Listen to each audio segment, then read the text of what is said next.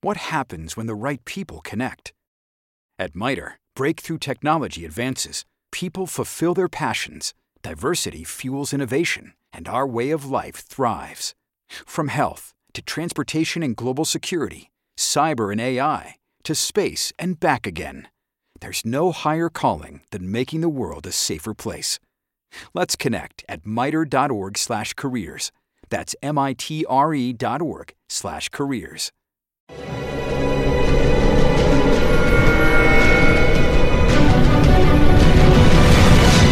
Yo documental.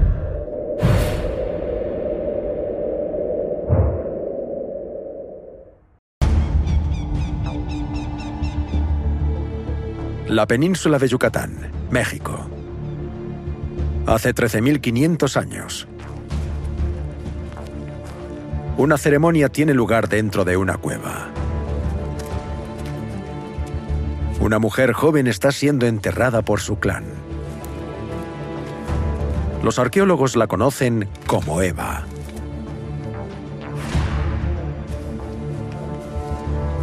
En vida, era cazadora y recolectora. Como cualquier otra persona prehistórica.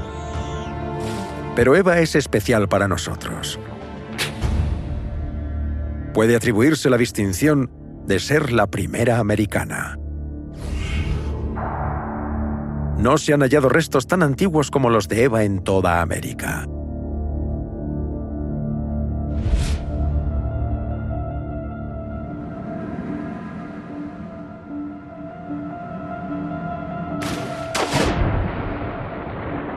Los huesos de Eva fueron descubiertos bajo el agua,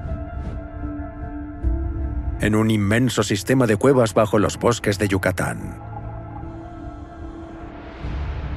Aquí hay cámaras del tamaño de catedrales y túneles tan pequeños que apenas se puede pasar a través de ellos.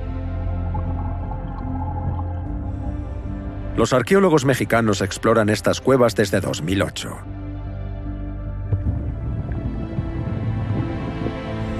Arturo González es el líder del equipo. Para mí esta es la mejor forma de hacer arqueología, porque no es necesario excavar, no hay polvo, todo está claro.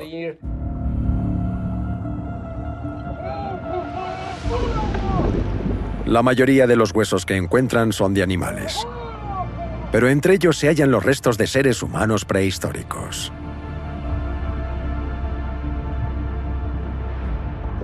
Pasamos mucho tiempo buceando y explorando.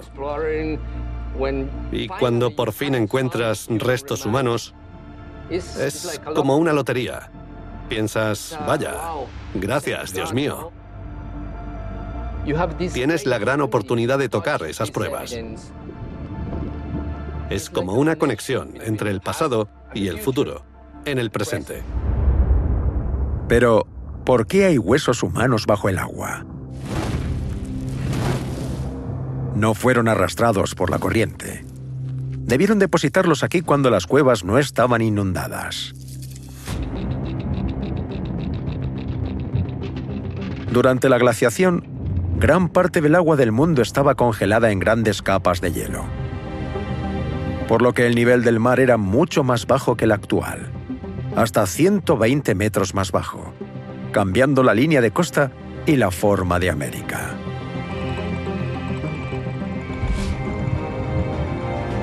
En aquel momento, el sistema de cuevas de Yucatán estaba lo suficientemente seco como para que la gente entrara y enterrara allí a sus muertos. La fase seca terminó hace 8.000 años. Desde entonces, las cuevas han estado sumergidas, sellando y protegiendo cualquier resto humano.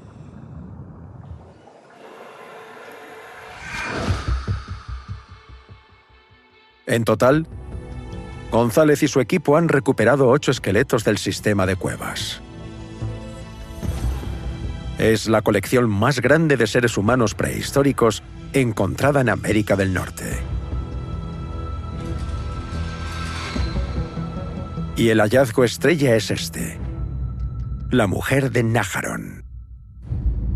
Este fue el primer esqueleto que, que encontramos en las cuevas y también es el más antiguo. Sabemos que se trata de una mujer joven gracias a que tenemos los huesos de la cadera, es diferente a la de los hombres. El cráneo también es un buen indicador del sexo de una persona. El cráneo de la mujer de Najarón es muy fino, es muy delicado, correspondiente muy posiblemente a una mujer de joven. En vida medía un metro cuarenta centímetros y solo tenía 20 años cuando falleció. La datación de sus huesos por radiocarbono sugiere que ocurrió hace 13.500 años.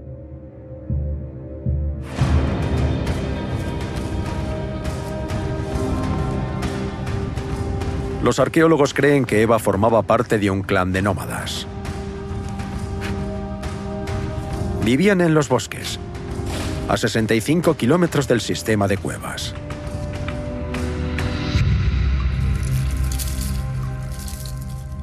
Solo entraban en ellas para enterrar a sus muertos.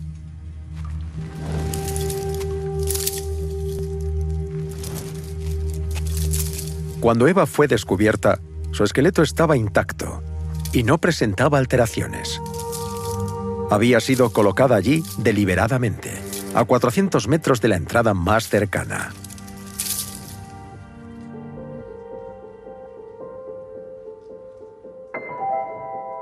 Las pruebas sugieren que Eva fue depositada en ese lugar en una especie de entierro ritual.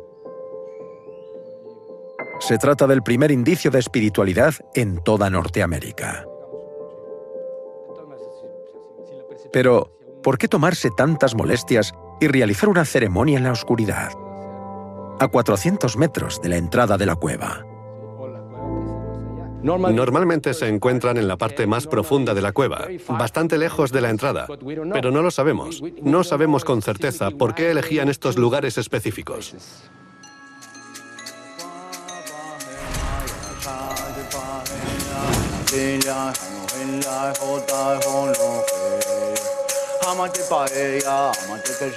Octavio Rettig es un chamán moderno. Cree que las cámaras más profundas eran portales a un mundo espiritual.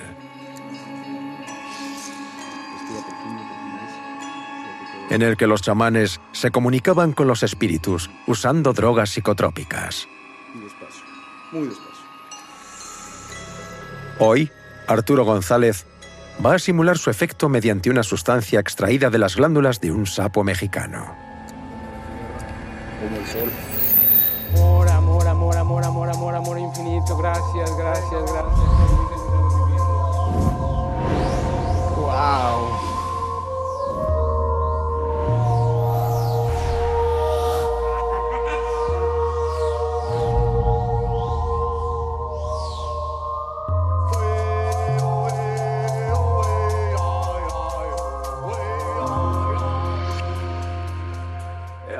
Soy antropólogo, soy paleontólogo y creo en el racionalismo. Pero ahora entiendo mejor por qué elegían estos lugares específicos para hacer sus entierros o entrar en contacto con las almas.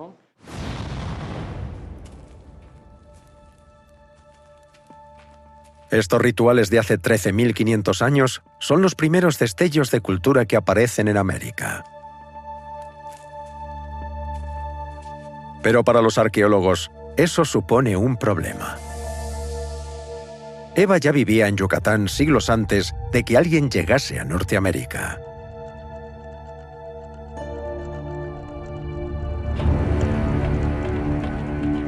Durante décadas se ha asumido que los primeros americanos llegaron desde Siberia a pie.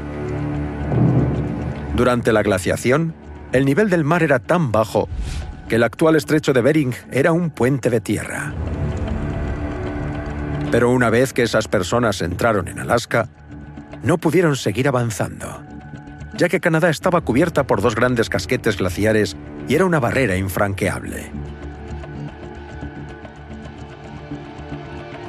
Solo cuando el mundo se calentó y las capas de hielo comenzaron a derretirse, surgió una ruta hacia el sur.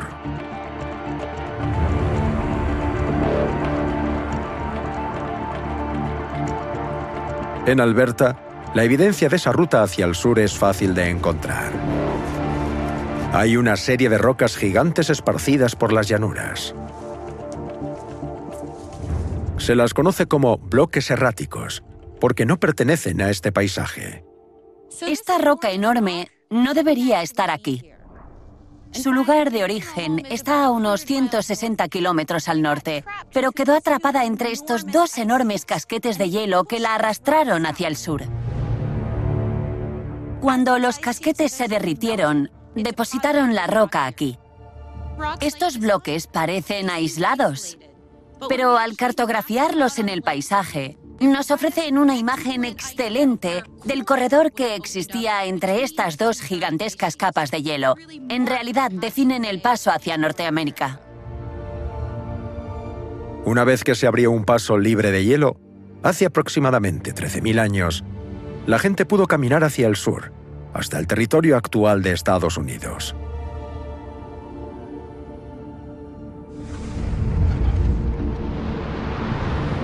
A ambos lados habría enormes casquetes glaciares separándose y derritiéndose.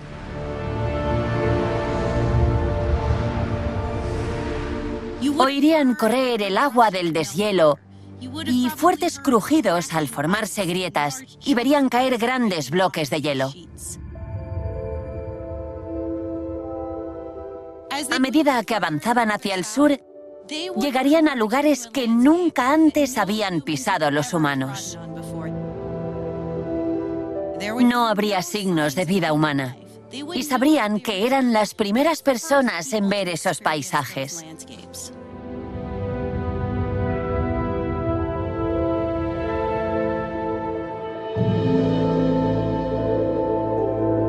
En este nuevo mundo había manadas de grandes bestias. Pero ninguna más grande que el mamut colombino. Con un peso de hasta 9 toneladas, era una promesa de abundancia para quien pudiera cazarlo.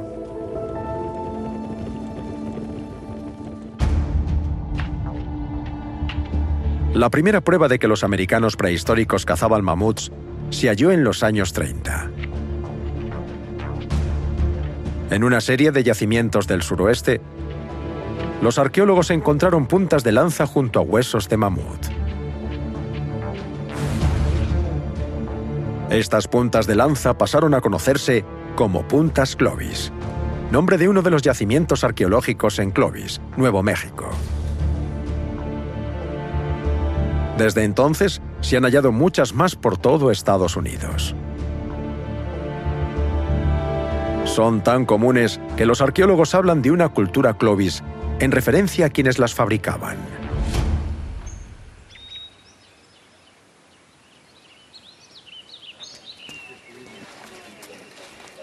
Este abrigo rocoso, en los Ozarks, es un nuevo yacimiento arqueológico. Las excavaciones apenas han comenzado pero parece que los Clovis lo utilizaban como lugar de acampada.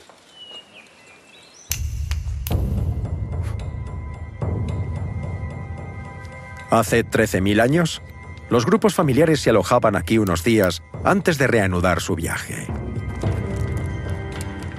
La vida giraba en torno al alimento. Encontrarlo, procesarlo y consumirlo. Los cazadores recolectores eran tan activos que consumían hasta cuatro veces más proteínas que las personas actuales. Metin es uno de los directores del yacimiento arqueológico y es un experto en la talla de pedernal. Es capaz de hacer una punta Clovis tal y como la habrían hecho los primeros americanos.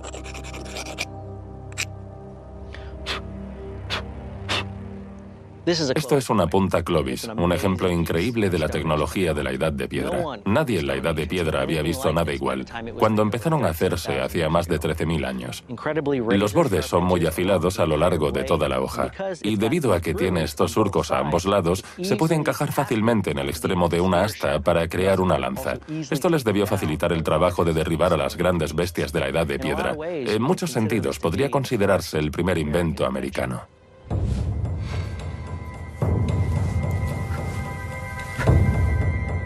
Esto es una punta Clovis que he hecho yo.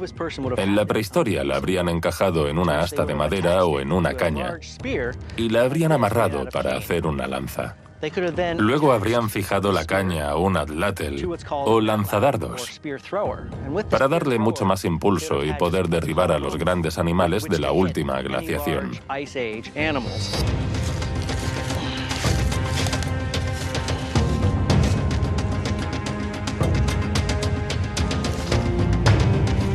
Lo he abatido.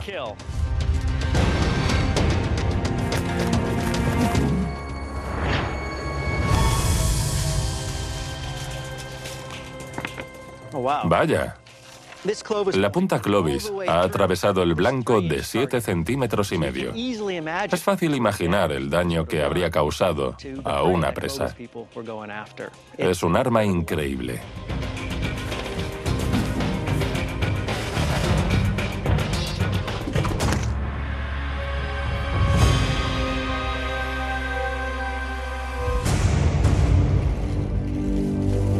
Pero ¿cómo lograron los Clovis abrir nuevos caminos? ¿A dónde ir? ¿Qué hacer en una tierra inmensa y desconocida? Bob Stevens es apache. Cazador, rastreador y experto en supervivencia. Aquí rodeado de naturaleza. En este paisaje. Siento el viento. El viento sopla a través de mí. Todos los sonidos forman parte de mí, laten al ritmo de mi corazón. No solo me convierto en el mundo que me rodea, el mundo que me rodea se convierte en mí. Nos fundimos en uno.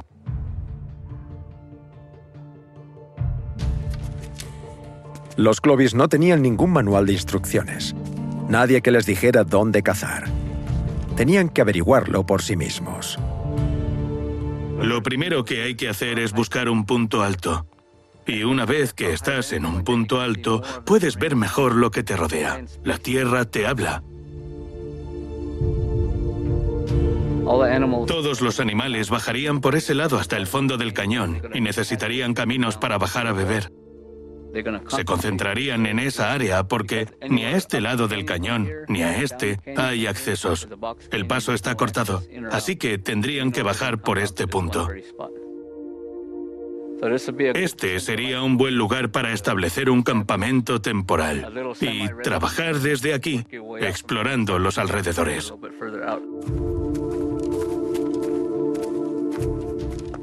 Es increíble la velocidad a la que pasaron por aquí las primeras personas que cruzaron el puente de tierra por Alaska. Tal vez sintieran la necesidad de explorar. Tal vez había algo que los impulsaba a mirar más allá de la siguiente colina, a subir la siguiente ladera.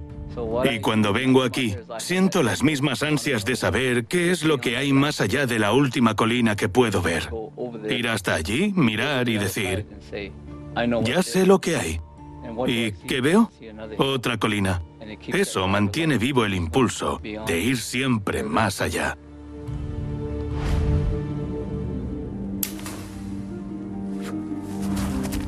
Parte del atractivo de esta historia es lo bien que refleja algunas ideas clásicas del oeste norteamericano. Hombres duros que viajaban a nuevas tierras solo para conquistarlas y colonizarlas. ¿Pero es cierta la historia? ¿Fueron los cazadores Clovis los primeros habitantes de América? Las pruebas arqueológicas más antiguas que dejaron atrás son de hace 13.000 años. Pero en Yucatán Eva vivió hace 13.500 años. Es cientos de años anterior a los Clovis. Si Eva y su pueblo llegaron al sudeste del continente tan pronto, los humanos debieron pisar Norteamérica por primera vez mucho antes que hace 13.000 años.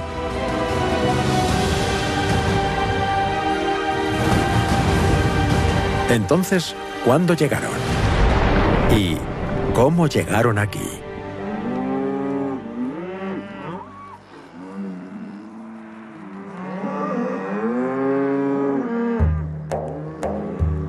Jacqueline Gill cree que puede fechar la llegada de personas a Norteamérica no estudiando huesos o herramientas, sino mediante el estiércol.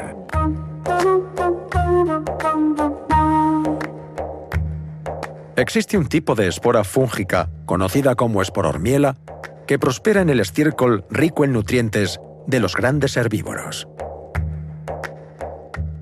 Cuantos más animales, más estiércol. Y cuanto más estiércol, más esporas. Lo fantástico de estas esporas es que duran miles o decenas de miles de años. Así que podemos excavar el suelo y viajar al pasado para averiguar cuántos animales había en un lugar concreto.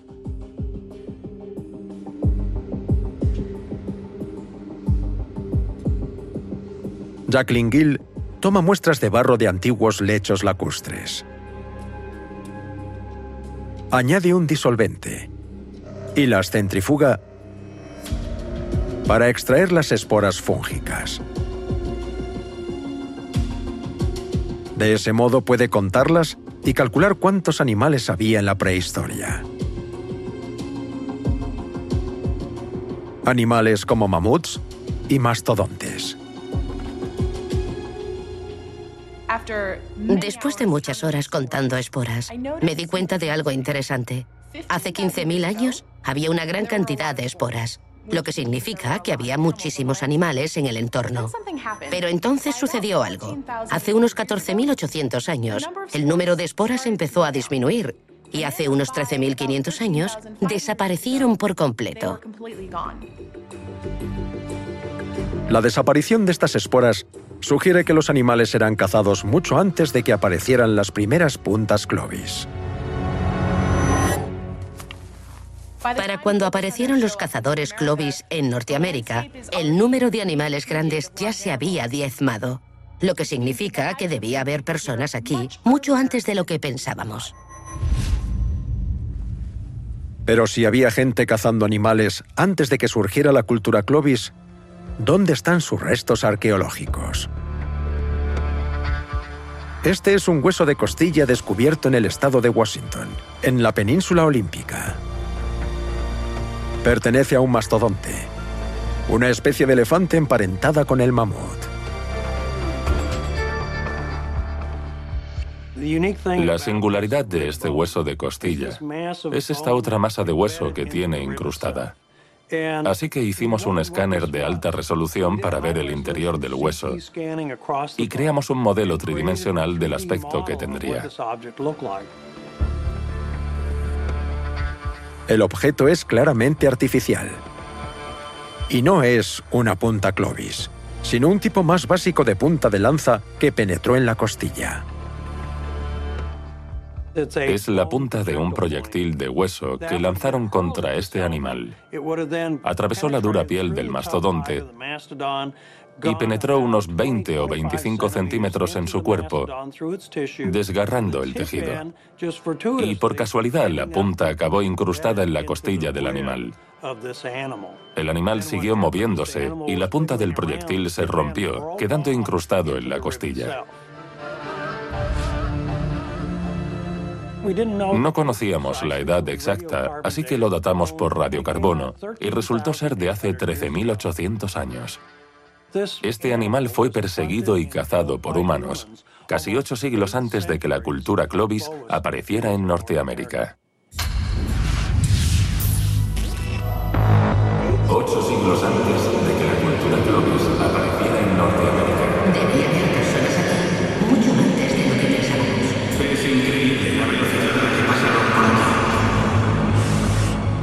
cada vez está más claro. Los primeros norteamericanos no eran cazadores Clovis, que llegaron a través de un paso sin hielo hace 13.000 años. Tenía que haber otro acceso a Norteamérica.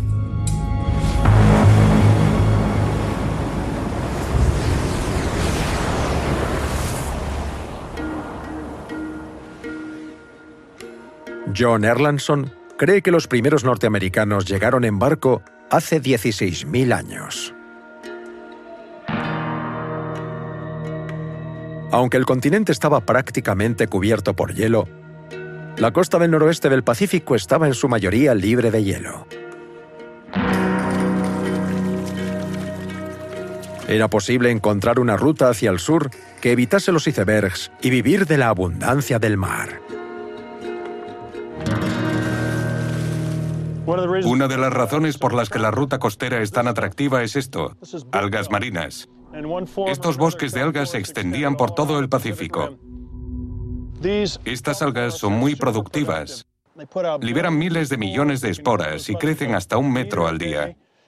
Son la base de una compleja cadena trófica formada por peces, mariscos, mamíferos marinos y además Judy was boring. Hello. Then Judy discovered chumbacasino.com. It's my little escape. Now Judy's the life of the party. Oh, baby, Mama's bringing home the bacon. Whoa. Take it easy, Judy. The Chumba life is for everybody. So go to ChumbaCasino.com and play over 100 casino style games. Join today and play for free for your chance to redeem some serious prizes.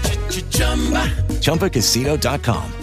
No purchase necessary. Void where prohibited by law. 18 plus terms and conditions apply. See website for details. With lucky landslots, you can get lucky just about anywhere. Dearly beloved, we are gathered here today to. Has anyone seen the bride and groom? Sorry, sorry, we're here. We were getting lucky in the limo and we lost track of time. No, Lucky Land Casino, with cash prizes that add up quicker than a guest registry. In that case, I pronounce you lucky. Play for free at LuckyLandSlots.com. Daily bonuses are waiting. No purchase necessary. Void where prohibited by law. 18 plus. Terms and conditions apply. See website for details. son comestibles y muy sabrosas. ¿Están buenas? En lugar de llegar caminando por un paso entre el hielo, los primeros americanos pudieron llegar remando por una autopista de algas. Hay bosques de algas a lo largo de toda la costa pacífica, desde el norte hasta el sur de América, hasta la Patagonia.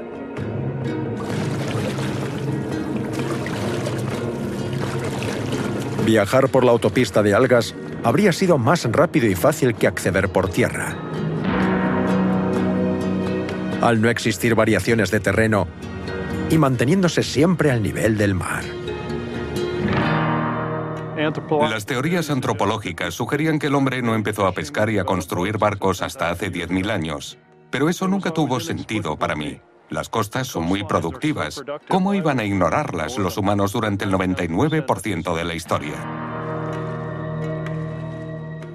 También creo que muchos llegaron por el paso sin hielo. Pero es más probable que antes lo hicieran por mar y que los primeros americanos se adaptaran a la vida en la costa. Cualquier evidencia arqueológica de una migración costera ha desaparecido debido a la subida del nivel del mar.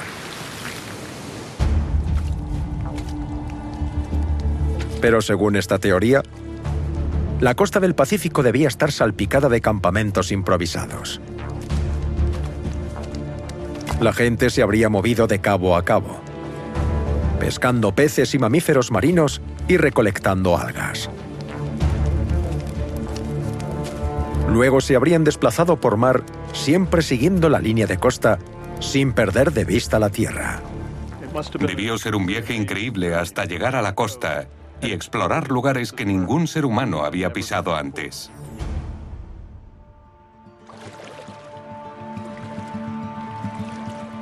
Es posible que estos navegantes se hubieran dirigido entonces hacia el interior, siguiendo algún gran río. De esta manera, podrían haber navegado hasta el corazón del continente. Para la gente que navegaba por la costa, estos ríos habrían sido como desvíos de la autopista de algas. Habrían proporcionado a los pueblos costeros los recursos necesarios para explorar el interior y finalmente colonizar Norteamérica.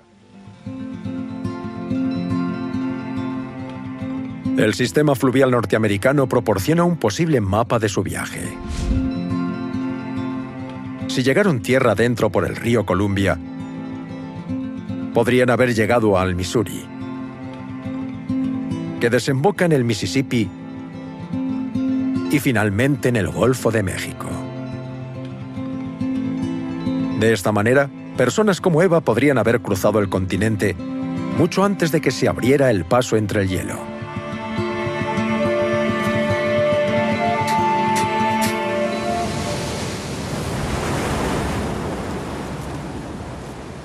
Pero si los humanos llegaron a la costa y navegaron por los ríos, ¿dónde están sus restos? ¿Quiénes eran? ¿Y qué fue de ellos?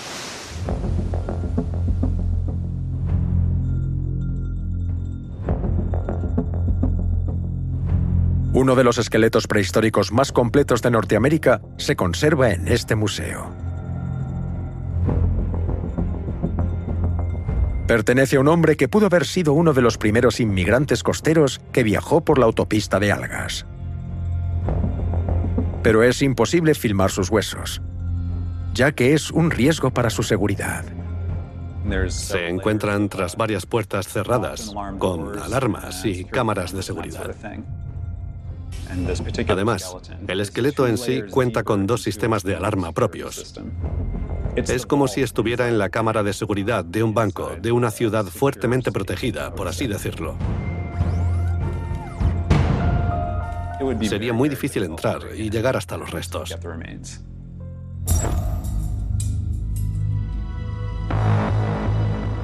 El esqueleto fue descubierto en 1996.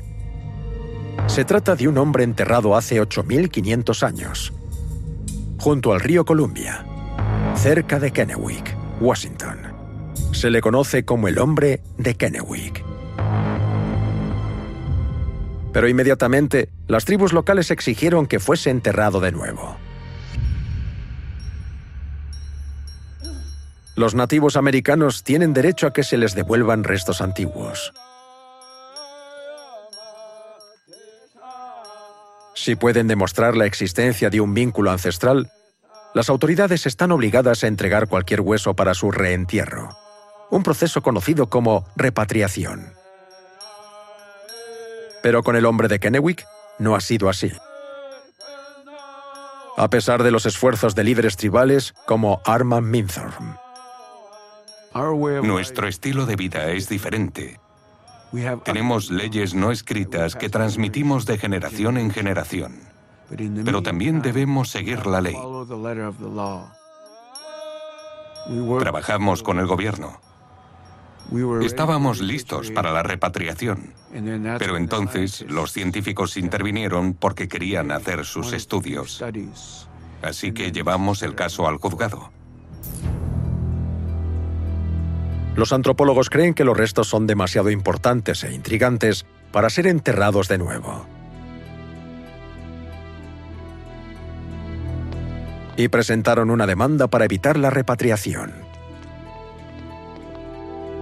Desde entonces, el hombre de Kennewick se encuentra en una especie de limbo. Y su destino aún está por decidir. Oculto a la vista.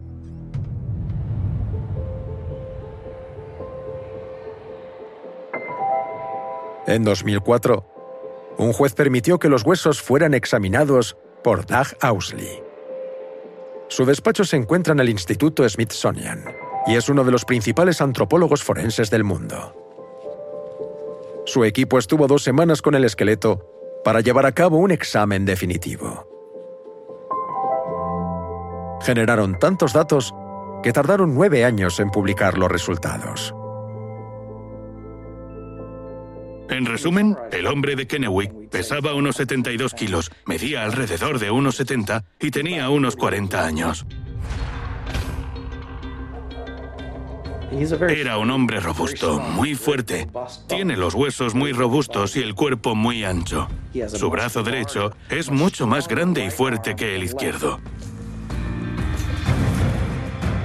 Eso está directamente relacionado con el uso del adlátel, con el que debía hacer un movimiento fuerte y rápido.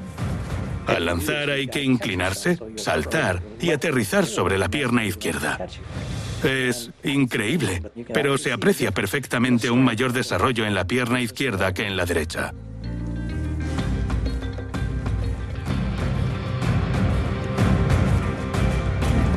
Pero al parecer, las mismas armas.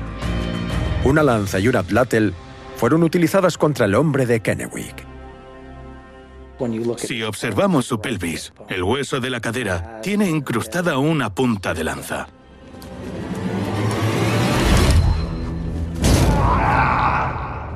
Seguramente eso lo derribó.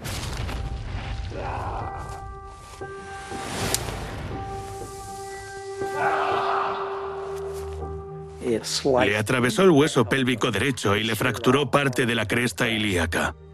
Pero, en cierto modo, fue afortunado, ya que de haberle dado un poco más a la izquierda, le habría alcanzado los órganos y le habría matado. También tenía cinco costillas rotas. Posiblemente se las fracturaron al mismo tiempo que recibió la lanzada. El tipo de lesión que presenta en las costillas es similar al que presentaría una persona a la que han pateado. Su atacante estaba lo suficientemente cerca como para darle una fuerte patada y romperle las costillas.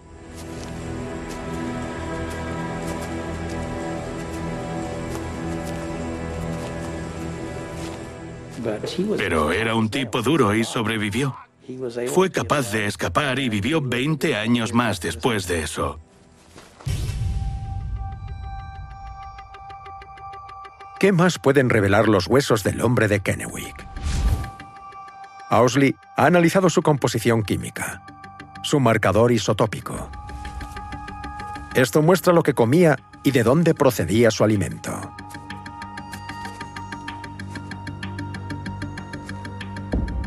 Al hacer el análisis isotópico, hemos hallado un trazador marino. Y lo primero que pensamos fue que al haber tantos salmones en el río Columbia, cerca de donde vivía, era algo natural. Pero los niveles de carbono eran tan altos que es imposible que se produjeran por comer peces de río. En lugar de eso, el hombre de Kennewick parecía haber vivido a base de una dieta de mamíferos marinos. Este hombre procedía de la costa y, según sus marcadores isotópicos, dependía de ella en gran medida. El resultado del análisis indica que la base de su alimento eran las focas y que procedía del centro de Alaska. Según las pruebas forenses, el hombre de Kennewick tenía un estilo de vida similar al de los primeros inmigrantes costeros y se alimentaba gracias al mar. Viajaría tierra adentro por el río Columbia más adelante. Eso me sorprende muchísimo. Jamás lo habría imaginado. Cualquiera que viera esto pensaría que este era su hogar, pero no, no era de allí.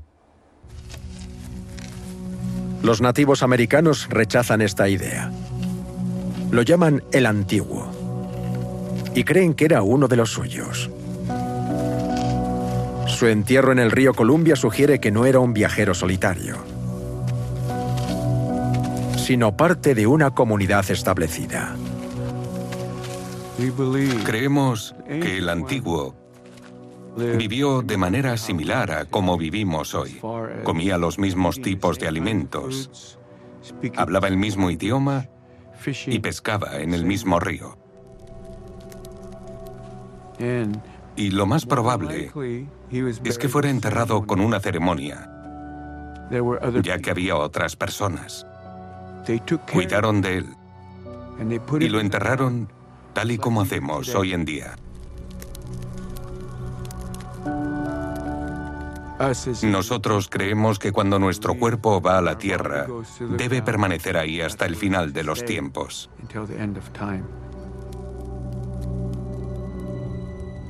Eso es lo que creemos. Y aunque lo enterrasen hace 9.000 años, no importa. Cuando un cuerpo es sacado de la tierra, como el del antiguo, su viaje es interrumpido. Se detiene.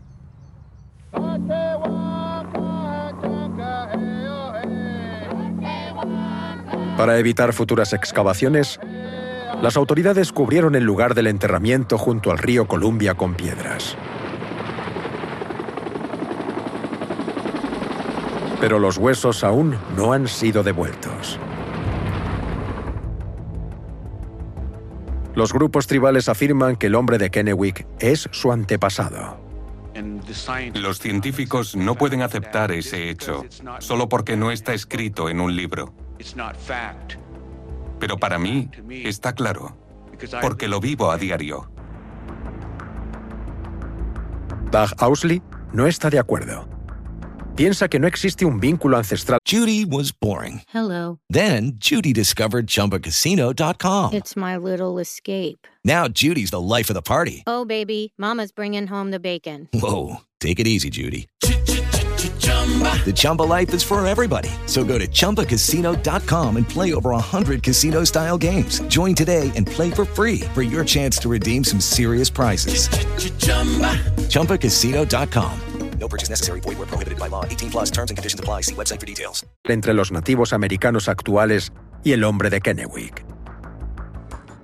Sus cráneos tienen forma distinta. Esta es la calavera de un nativo americano. Tiene mejillas muy anchas y un cráneo bastante corto y ancho.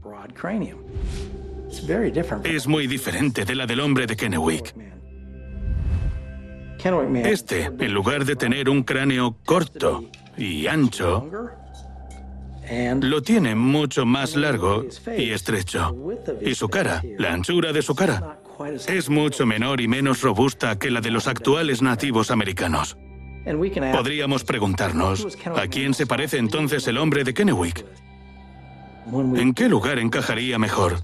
Y comparando sus rasgos con humanos de todo el mundo, vemos más similitudes con los polinesios.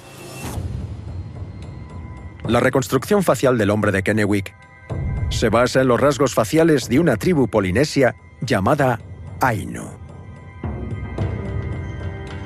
Se trataba de un pueblo de cazadores-recolectores del norte de Japón, que casi desaparecieron por completo en el siglo XX. Sus cráneos son largos y estrechos, similares a los del hombre de Kennewick. No estoy diciendo que sea polinesio.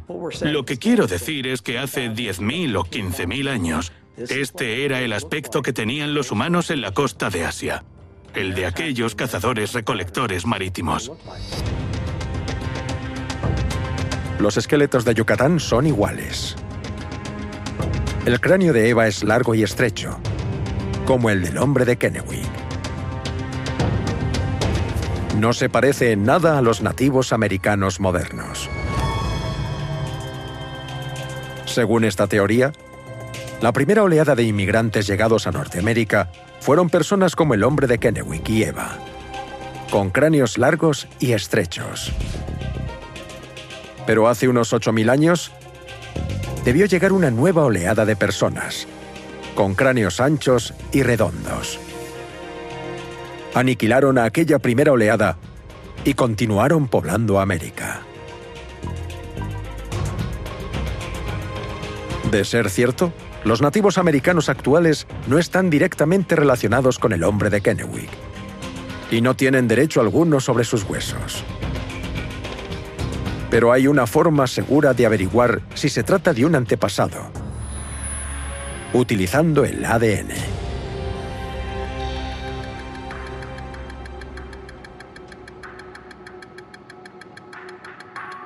Se pensaba que los huesos del hombre de Kennewick estaban demasiado degradados para proporcionar datos genéticos. Pero es que Will Slerth es un pionero en el campo de la genómica antigua. Su equipo ha logrado extraer un poco de ADN utilizable que podría probar si el hombre de Kennewick estaba o no emparentado con los nativos americanos actuales. Como científico, pienso que la polémica es muy emocionante, porque eso significa que si logro resolverla, el resultado tendrá importancia. Significará algo, será importante. Una vez obtienen el ADN, hacen millones de copias y las introducen en una máquina de secuenciación de alto rendimiento.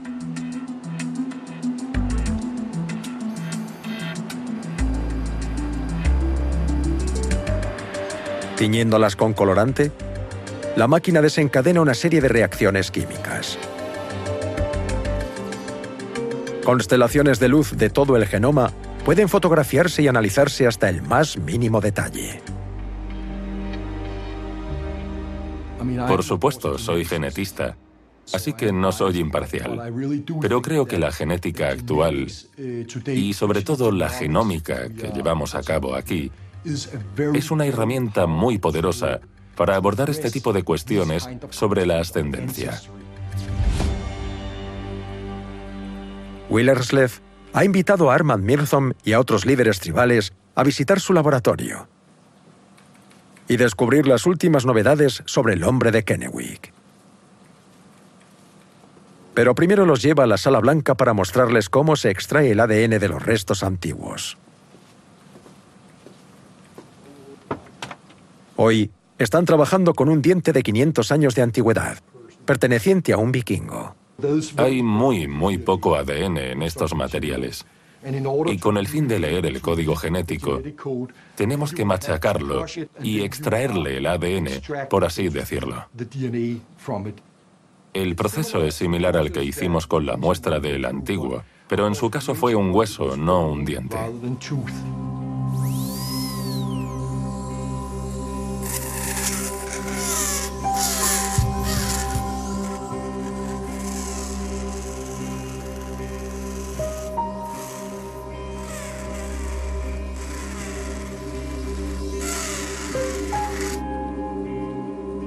Nos molesta un poco estar aquí y ver esto, lo que se está haciendo. No nos gusta cómo tratan a los restos humanos. Deben tratarse como algo sagrado.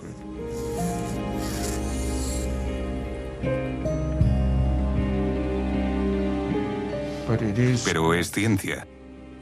Y nosotros, como tribu, estamos empezando a comprender en qué consiste la ciencia. Este encuentro de ciencia y tradición termina con una oración. Siempre estamos pensando en el antiguo, donde quiera que esté. Cuando vi lo mucho que significaba para ellos, me emocioné mucho. Estoy seguro de que creen estar haciendo un sacrificio al permitirme tomar muestras del hombre de Kennewick. Pero es un sacrificio que deben hacer si quieren tener alguna posibilidad de recuperar los huesos. Lo que tengo en este tubo de aquí... Independientemente de sus dudas con respecto a la investigación genética, las tribus están a punto de recibir buenas noticias. Este es el ADN del antiguo y ya hemos secuenciado parte del genoma.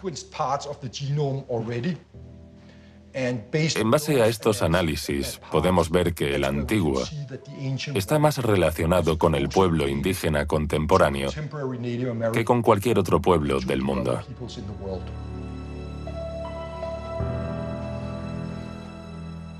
Es un dato importante, porque se había afirmado que el antiguo no estaba relacionado con los nativos americanos actuales. De ser ese el caso, el ADN del antiguo habría sido similar al de algún otro pueblo del mundo, por ejemplo, al de las tribus asiáticas, pero no ha sido así. A quien más se asemeja es a los nativos americanos. Es realmente alentador oírte decir eso. Nosotros siempre lo hemos sabido. Y esto solo confirma y reconfirma lo que siempre habíamos dicho. Si algo de lo que hemos averiguado puede serviros de ayuda a la hora de recuperar al antiguo, estaré encantado incluso de declarar en un juicio para defender la fiabilidad de los resultados y las pruebas. De acuerdo.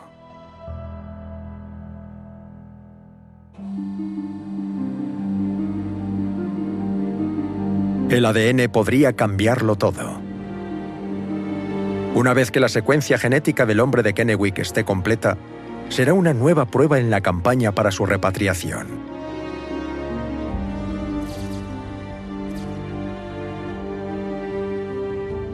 Si la genética está en lo cierto, no hubo dos oleadas de inmigrantes en América, sino solo una.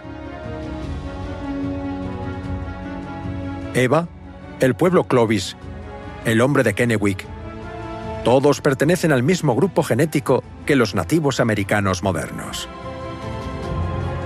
Todos son un pueblo. Los nativos americanos actuales pueden parecer diferentes a sus antepasados, pero eso no es inusual.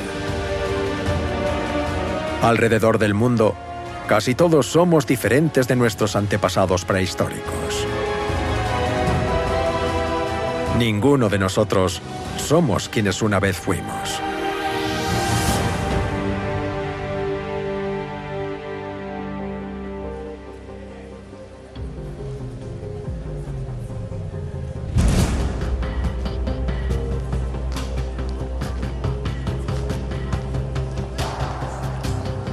John Hawks estudia cómo ha cambiado la biología humana en los últimos 10.000 años.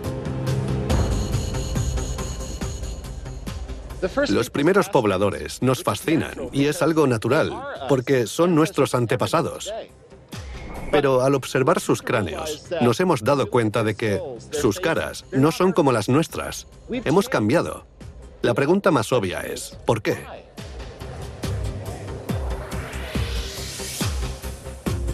Hawks cree que los seres humanos son muy sensibles a los cambios en su estilo de vida. Una vez que dejamos de cazar y recolectar, empezamos a comer alimentos diferentes. Solo eso fue suficiente para cambiar la forma de nuestros cráneos. Y al vivir en ciudades, nuestros cerebros no tienen que esforzarse tanto. Confiamos en la inteligencia de los demás. Puede parecer sorprendente, pero cuando empezamos a asentarnos, nuestro cráneo no solo cambió de forma, sino que comenzó a encogerse. Y tal vez nuestros cerebros se encogieron también. Los primeros pobladores vivían en grupos muy pequeños. Cualquier cosa que quisieran hacer, tenían que aprenderla. Debían aprender a buscar cualquier alimento que quisieran comer. Y el conocimiento acumulado durante generaciones, debían almacenarlo aquí. Sobreviviendo a base de ingenio, estos pioneros abrieron un nuevo mundo. Ya vinieran por mar o por tierra, ahora sabemos que llegaron al menos 2.000 años antes de lo que se pensaba anteriormente. Y que poblaron América a una velocidad vertiginosa.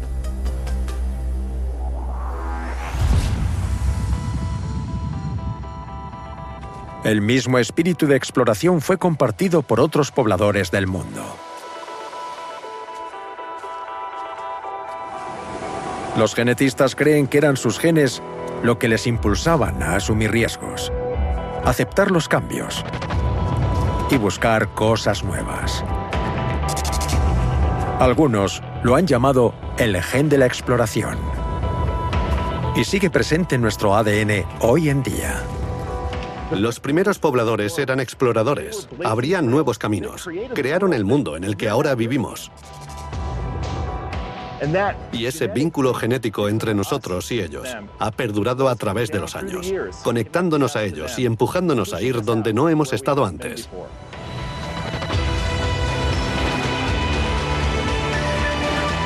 Ninguna otra especie hace lo que nosotros. Desplazarse, explorar y habitar cada rincón del planeta. Y lo hacemos porque ellos lo hacían. Nuestros antepasados, los primeros hombres.